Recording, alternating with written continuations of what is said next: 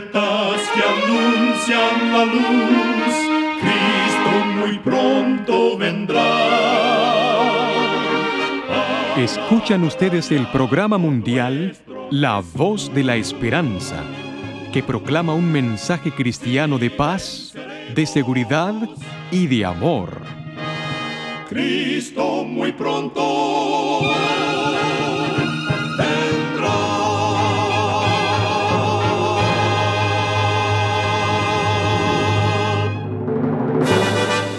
Les extendemos un cariñoso saludo de parte de todo el equipo de La Voz de la Esperanza. Es un placer poder saludarles desde nuestros estudios en Los Ángeles, California. Hoy tenemos un programa lleno de bendiciones para usted que con mucho cariño y con la ayuda de Dios hemos preparado. Al finalizar nuestro programa, compartiremos con usted las diferentes maneras en que puede comunicarse con nosotros y así también ser parte de la voz de la esperanza.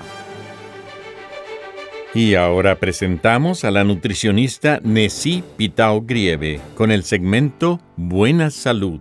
Su tema será Salud en el nuevo año. Sigue estos consejos para un año nuevo saludable. Visita a tu doctor. Los exámenes médicos pueden ayudar a prevenir y a diagnosticar problemas antes que empiecen. Lava tus manos con agua y jabón para evitar la propagación de infecciones. Aliméntate bien. Una dieta saludable enfatiza las frutas, los vegetales, los cereales integrales, las nueces y las legumbres. Mantente activo. Toma las escaleras en vez del ascensor. Estaciona tu vehículo lejos de tu destino para caminar más los adultos deben practicar ejercicio físico por lo menos dos horas y media por semana. No fumes.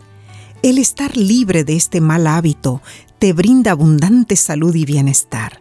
Y por último, duerme las horas necesarias el sueño insuficiente está asociado con enfermedades crónicas como diabetes tipo 2, problemas cardiovasculares, obesidad y depresión. Los adultos necesitan dormir 7 o más horas por noche. Recuerda, cuida tu salud y vivirás mucho mejor. Que Dios te bendiga. La voz de la esperanza, al grito del corazón y lo entrega a Dios. Y ahora con ustedes, la voz de la esperanza en la palabra del pastor Omar Grieve. Su tema será Cambio de rumbo. Amados oyentes, en el libro de Lucas capítulo 2 y versículo 45 leemos, Pero como no le hallaron, volvieron a Jerusalén buscándole. Como todos los devotos israelitas, José y María iban anualmente a Jerusalén en ocasión de la Pascua. Esa vez, ocupados en los actos religiosos, perdieron a Jesús, quien tenía doce años de edad. Retornaron a Nazaret sin percatarse de que lo habían dejado en el templo. Hay muchos que pierden a Jesús, incluso estando ocupados en una buena obra. Algunos, aunque bajo la poderosa influencia del Espíritu Santo, sienten la necesidad de un Salvador, pierden de vista la atracción de la cruz por confiar en ordenanzas y privilegios religiosos.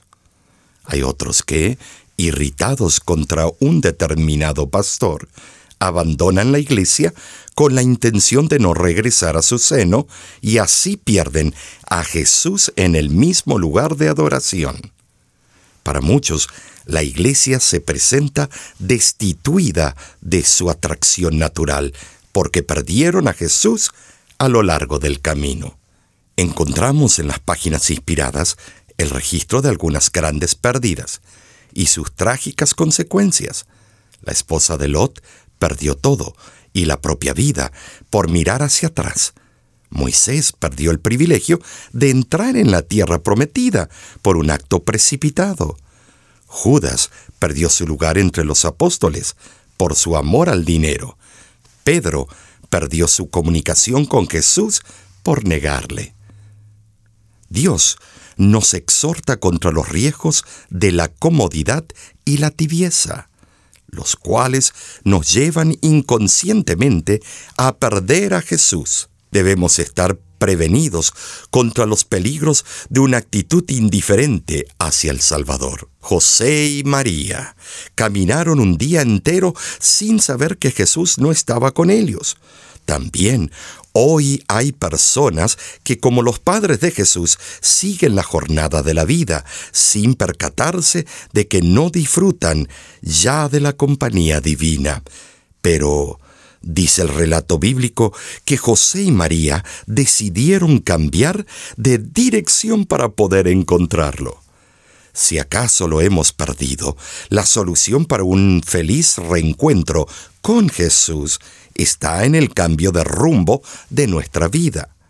El piadoso carpintero de Nazaret y su esposa caminaron un día entero sin Jesús. ¿Por cuánto tiempo estaremos nosotros en nuestra jornada sin el gozo del compañerismo de nuestro Salvador? En su ministerio, Jesús enseñó los grandes principios del reino de Dios en las cercanías del mar de Galilea y curó muchos que padeciendo las miserias de las enfermedades fueron a Él en busca del milagro de la cura. Era de tarde y se aproximaba el crepúsculo, pero la multitud no se dispersaba. Allí estaban hombres y mujeres, jóvenes y niños absortos, fascinados con las preciosas enseñanzas del Maestro. Jesús estaba cansado y en el rostro de los discípulos se veían las señales de fatiga cuánto necesitaban un lugar solitario donde poder descansar. Del otro lado del lago, en la costa oriental de Genezaret, había un lugar apacible, distante de las aldeas y poblados donde podrían descansar. Con ese plan en mente, Jesús ordenó a sus discípulos, pasemos al otro lado del lago. En esta orden hay un pensamiento significativo y profundo. Vivimos en el mundo, pero no somos del mundo. Nuestros sueños y nuestras ambiciones, anhelos y aspiraciones deben estar orientados hacia el otro lado. A veces nos sentimos quebrantados, desengañados y vencidos por la fatiga. Anhelamos descansar, pero en las palabras del profeta encontramos la orden divina. Levantaos y andad, porque no es este el lugar de reposo. Miqueas 2:10. En el mundo tendréis aflicción, advirtió el Salvador en Juan 16:33. Pero Él promete descanso para nuestro ser al otro lado del océano de la vida. Sin embargo, muchos están tan presos del mundo y tan fatigados por las cosas de esta vida que prefieren permanecer atados de este lado. El predicador Dwight L. Moody contaba durante sus campañas evangelizadoras la historia de dos ebrios que después de una noche de exceso y libertinaje regresaban a casa. Vivían al otro lado del río con la mente entorpecida por el alcohol, remaron durante varias horas, para entonces descubrir que se habían olvidado de desatar la cuerda que prendía la embarcación, por lo cual nunca habían salido del lugar. Sí, hay muchos que no inician el viaje al otro lado porque están firmemente amarrados al mundo y sus concupiscencias. Desata hoy las cuerdas que te prenden a este mundo y pasa al otro lado. Te deseo un buen viaje.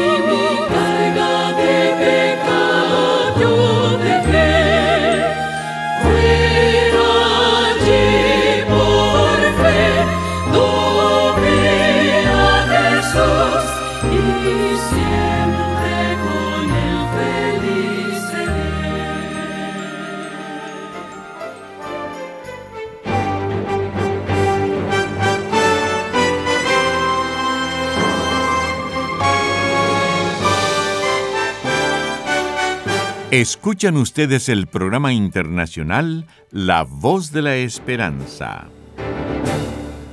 Muchas gracias por sintonizarnos el día de hoy. Esperamos que haya sido de bendición para su vida. La Voz de la Esperanza es un ministerio cristiano sin fines de lucro, el cual trabaja para llevar mensajes cristianos de paz, de seguridad y de amor a todo el mundo. En nuestra página de internet usted podrá conocer más acerca de nuestro ministerio y enterarse de los próximos eventos que la voz de la esperanza estará realizando cerca de su ciudad. También podrá escuchar música cristiana las 24 horas del día, descargar programas de radio como este y conocer las diferentes maneras en que puede seguir en contacto con nosotros. Solo entre a www.lavoz.org.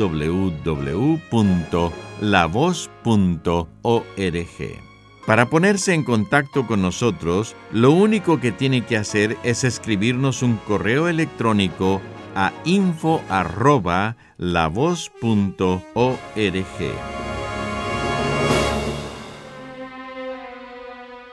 Muchísimas gracias, amigo, amiga oyente, por su atención.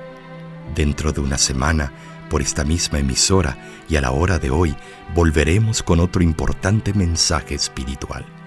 Y ahora, nos despedimos de nuestros oyentes diciendo a cada uno de ellos, Dios te bendiga y te guarde. Haga resplandecer Dios su rostro sobre ti y tenga de ti misericordia. Dios alce a ti su rostro y ponga en ti